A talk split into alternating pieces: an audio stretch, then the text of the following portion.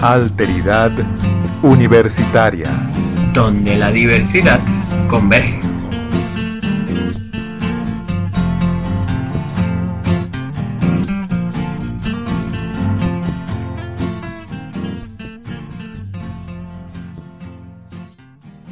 Bienvenidos al episodio número 33 de Alteridad Universitaria, donde la diversidad converge. Este es un proyecto de la Fundación para el Estudiante Universitario con Discapacidad, FEUDIS, y consiste en una serie de podcasts con temas sobre discapacidad y diversidad. Hoy es 19 de abril de 2019, les habla Miguel Mendoza y me acompaña como siempre Alejandro Blanco y el día de hoy vamos a continuar, Miguel, todo lo que nos escuchan, con esta serie de podcasts que comenzamos hace dos episodios, hoy día sería el tercero, sobre el diseño universal del aprendizaje. Este sistema y esta forma de ver a la educación en el cual se le da más cabida a todos los estudiantes y a todas las personas sin importar eh, cualquier condición o rasgos que pudieran ser vistos en otros momentos como motivos para acceder o no a ciertos beneficios o formas de aprendizaje. Entonces, para el episodio del día de hoy, eh, Miguel y yo les vamos a traer unos ejemplos en concreto, porque ya hemos visto en qué se basa el, diseño universal del aprendizaje, cuáles son sus principios, su significación. Y el día de hoy vamos a hablar un poco más en concreto, la realidad, cómo se puede aplicar ese diseño universal para el aprendizaje. Pero primero, importante, antes de ir a los ejemplos en concreto, vamos a hablar un poco acerca de unos pequeños tips que podemos aplicar para hacer que este diseño universal para el aprendizaje funcione de una mejor manera dentro del aula de clase. Entonces, ¿cuáles son esos tips que podemos eh, aplicar como profesores, como profesionales de la educación dentro de un aula de clase? Un primer tip podría ser comunicar los objetivos de la lección. Es decir, tener objetivos ayuda a los estudiantes a comprender bien qué están tratando de lograr en cada lección o en cada clase o en cada tema. Por ello, cuando se utiliza el diseño universal para el aprendizaje, para el aprendizaje, perdón, siempre se aclara cuáles son estos objetivos de cada lección. Otro tip sería el de opciones de tareas. En un salón de clases tradicional puede que el estudiante solo se le permita una manera de completar la tarea asignada y podría ser, por ejemplo, un ensayo o una hoja de ejercicio si la materia lo permite, pero o sea, al hablar de diseño universal del aprendizaje, se deberían de ofrecer múltiples opciones. Por ejemplo, un estudiante pueda crear un podcast o un video para demostrar lo que sabe, inclusive también eh, emplear la técnica del dibujo, como por ejemplo a través de un cómic, una historieta, para justamente demostrar que sabe y que ha conseguido eso, estos objetivos en cada lección. Son posibilidades para tareas que permitan evaluar ese desempeño del estudiante, es decir, no cerrarse. Y por último, o un tercer tip sería el que en el diseño universal promueve eh, espacios de trabajo flexibles y es por ello que en un salón de clases que usa este enfoque ofrece lugares de estudio flexibles a los estudiantes. pueden incluir espacios para trabajar de forma individual, grupos de trabajo pequeños o grandes, así como también una enseñanza de, modo grupal. También, eh, como sabemos, pueden existir perdón, estudiantes que eh, busquen evitar el ruido o que el ruido afecte su desempeño en un grado mayor con un estudiante que no tenga una discapacidad. Entonces, acá es importante promover el uso de audífonos que puedan cancelar ese ruido mientras trabajan de forma independiente. A su vez, hay otros dos tips más que podemos aplicar. ¿Cuáles serían, Miguel? Bueno, el siguiente es un tip que deberían aplicar los profesores desde el día uno. Y cuando hablo desde el día uno es que comienzan a, a trabajar o como docentes, que es la retroalimentación. Pero en vez de hacerla al final del semestre, como acostumbran sobre todo a nivel universitario, hacerlo de forma regular. Eh, si no todos los días, al menos una vez a la semana, cada dos semanas, pero que sea más frecuente. ¿Por qué? Porque esto le va a permitir al estudiante reflexionar sobre su propio progreso eh, e inclusive si hay algo que mejorar, pues ese feedback que le da el docente le va a permitir entonces mejorar.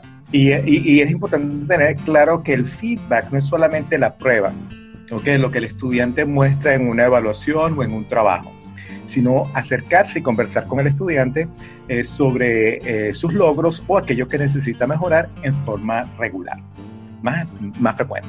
El otro tip sería el uso de texto digital y audio, que en pocas palabras es simplemente utilizar diversos, diversos formatos que le permita a todos los estudiantes tener acceso a la información, tan sencillo como eso.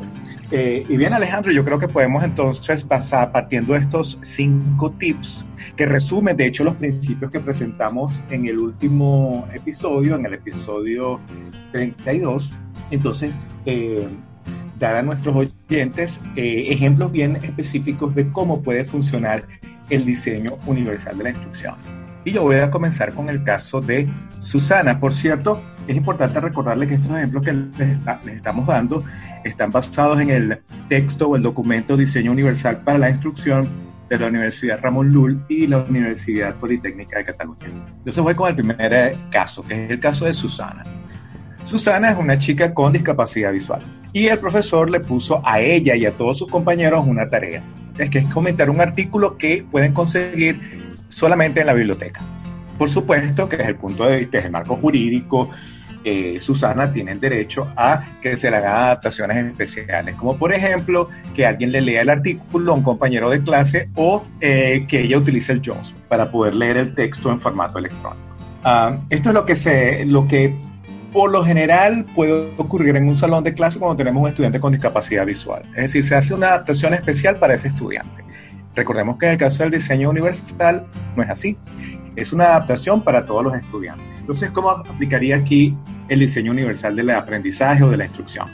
Una posibilidad es dar un enlace del artículo ah, para que el estudiante pueda tener acceso a este en línea, es decir, desde el blog del profesor o eh, cualquier otra herramienta que utilice el profesor para tener disponible ese enlace y que todos los estudiantes puedan tener acceso a ese artículo. Otra posibilidad es que el, artículo esté en formato audio. Y una última posibilidad es permitir que el estudiante elija, eh, dentro de varias posibilidades que le dé el docente, el artículo que sea de la preferencia del estudiante. Esa es otra posibilidad. ¿Cuál es la ventaja de hacer esto en el caso del estudiante con discapacidad visual y que se aplique a todos los estudiantes? Bien, que por ejemplo, si hay un estudiante que está enfermo, por alguna razón, y no puede asistir a clases, puede cumplir con sus actividades lo mismo que, puede, que, lo puede hacer Susana. O si hay un compañero o una compañera que tuvo que viajar ah, por X motivo y se tiene que ausentar, pues puede cumplir con sus actividades porque se le está presentando la, la, tarea en distintos formatos para que esta persona, pueda, este estudiante pueda cumplir con las actividades. Entonces, eh, de nuevo, este ejemplo ilustra muy bien que la adaptación de la actividad es para todos, no es para un solo estudiante. Claro, yo puedo partir de la, de la condición del estudiante y pensar, bueno, eh, utilizando este formato puede beneficiar no solamente a Susana, que tiene discapacidad visual, sino a todos los estudiantes, o un estudiante que tiene cualquier otra condición puede beneficiar a cualquier otro estudiante. Vamos a ver otro caso, otro ejemplo. A ver, Alejandro, ¿cuál es el ejemplo que tienes tú por allí? Muy bien, Miguel, sí, muy interesante ese, ese ejemplo y muy completo, como muy bien tú decías. Y acá les traemos otro ejemplo muy interesante también, enfocado o, inspirado en la misma guía que mencionas. Tenemos el caso de Rubén, un estudiante con discapacidad auditiva, quien asiste a clases de economía en un gran auditorio. En este auditorio, en esta clase, el profesor pide al estudiantado que se junten en grupos para realizar un debate en clase. Por supuesto, Rubén está en desventaja porque no puede distinguir los sonidos en medio del caos auditivo. Es decir, hay mucha gente hablando, es un auditorio muy grande y se pierde mucho, lo que, mucho del contenido y muchas de las cosas y las intervenciones que surjan durante la clase por tener esta condición. Pero a su vez, no solo Rubén, sino que también queda marginado Teodoro, quien es un estudiante usuario de silla de ruedas quien por su discapacidad y por otros factores queda en, y por, la, por, su discapacidad, quiero decir por la accesibilidad o no que pueda tener este auditorio, queda en la última fila, por supuesto que logra tener, y también Sara, quien es una estudiante con dificultades para el aprendizaje. ya que por su condición necesita tiempo para formular sus ideas. Ahora bien, como vemos es un caso bastante complejo, ya que tenemos tres estudiantes con discapacidades, pero si se siguen los principios de la, del diseño universal para el aprendizaje y todo lo que esto eh, implica, el profesor, el profesorado, el que le, los que le toquen dar clases en este auditorio, pueden hacer alguna de estas opciones eh, que les voy a sugerir a continuación. En primer lugar, podría el profesor sugerir preguntas para la reflexión con anterioridad a la clase, es decir, un poco para que los estudiantes vayan teniendo una idea y por ellos mismos indagar ese conocimiento que en clase van a aprender o reforzar.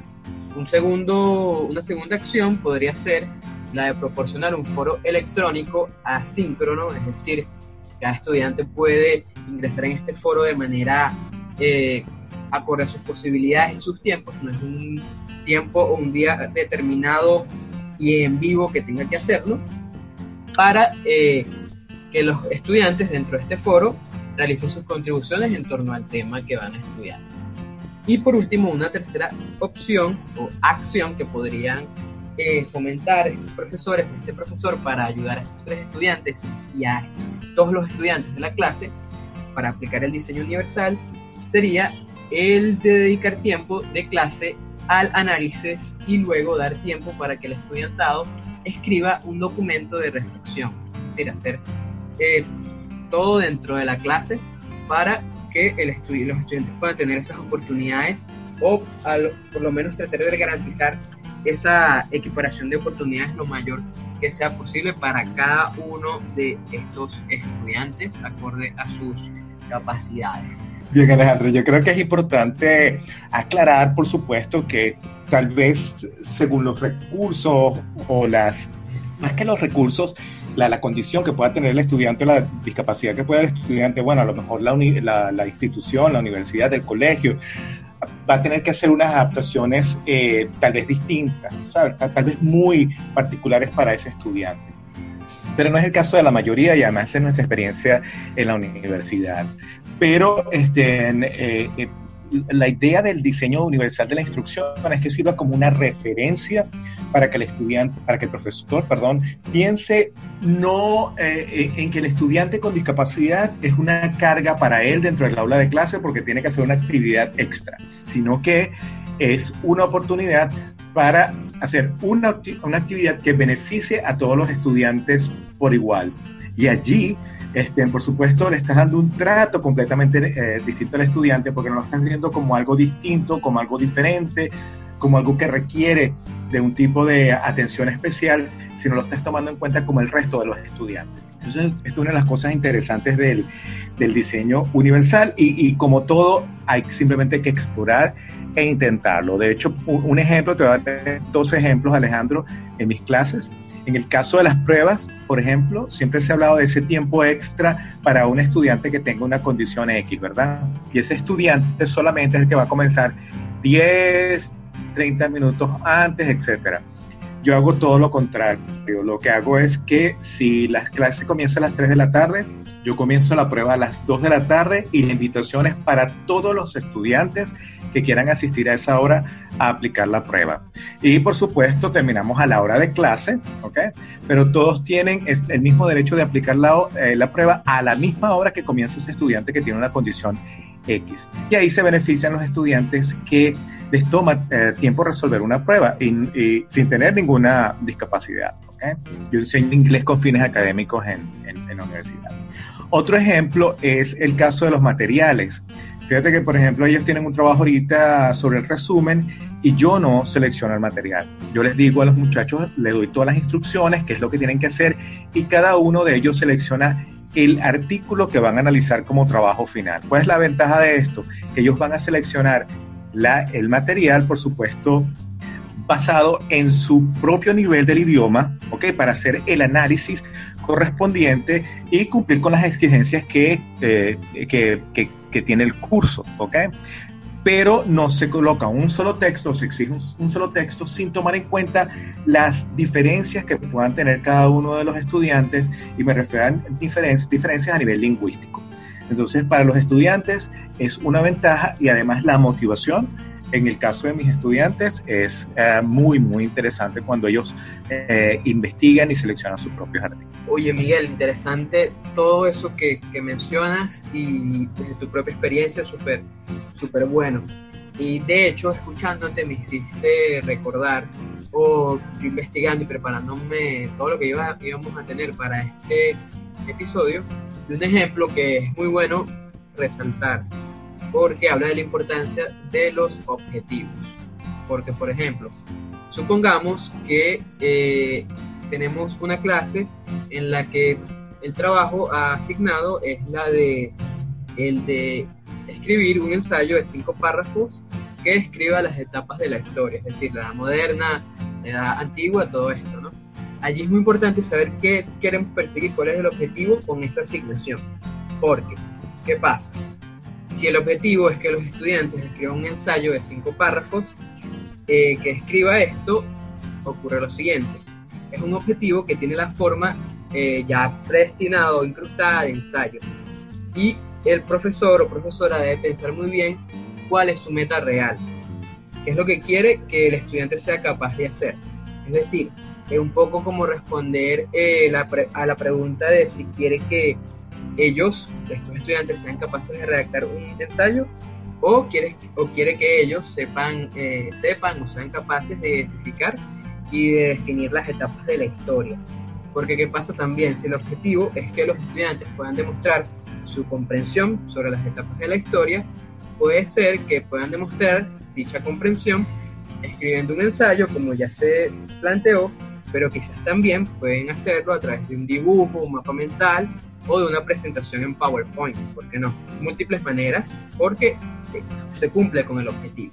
Ahora, si el objetivo es que los estudiantes escriban un ensayo de cinco párrafos que describe el tema de su lección, ocurre lo siguiente. Aquí lo que le interesa al profesor es que el estudiante aprenda a redactar, no en sí mismo que sepa las etapas de la historia. Es decir, es un agregado que también es importante, pero lo principal es la redacción, el que sepa redactar cómo se redacta un ensayo.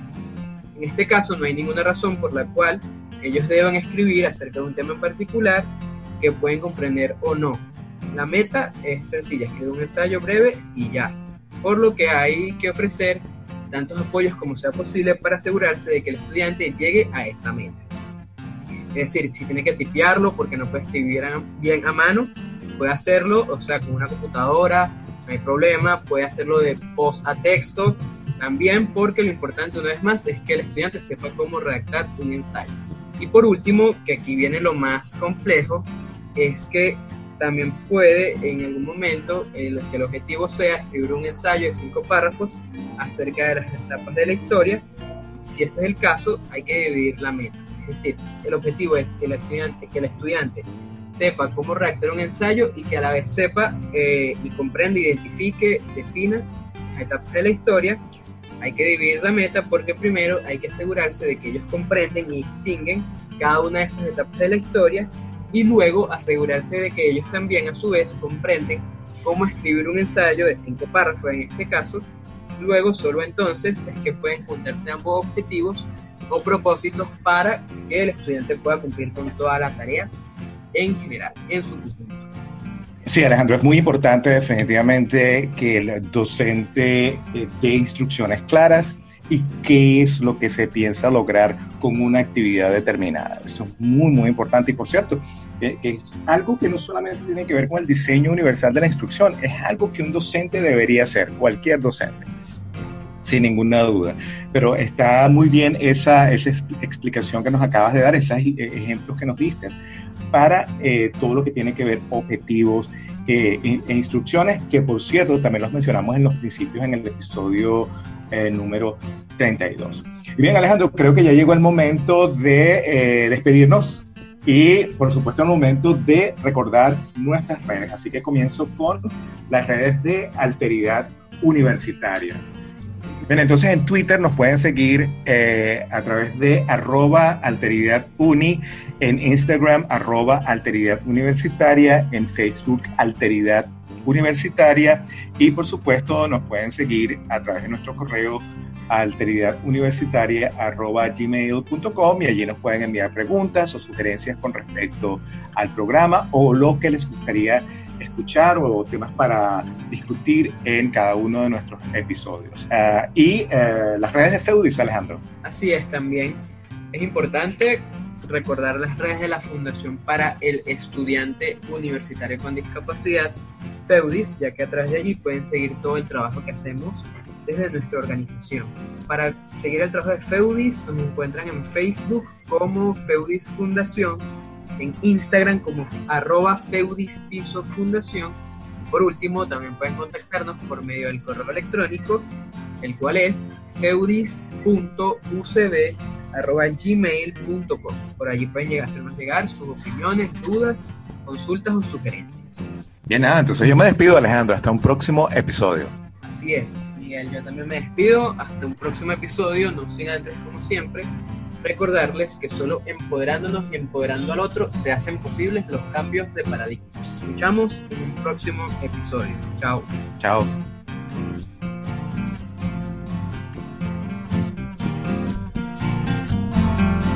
Alteridad Universitaria. Donde la diversidad converge.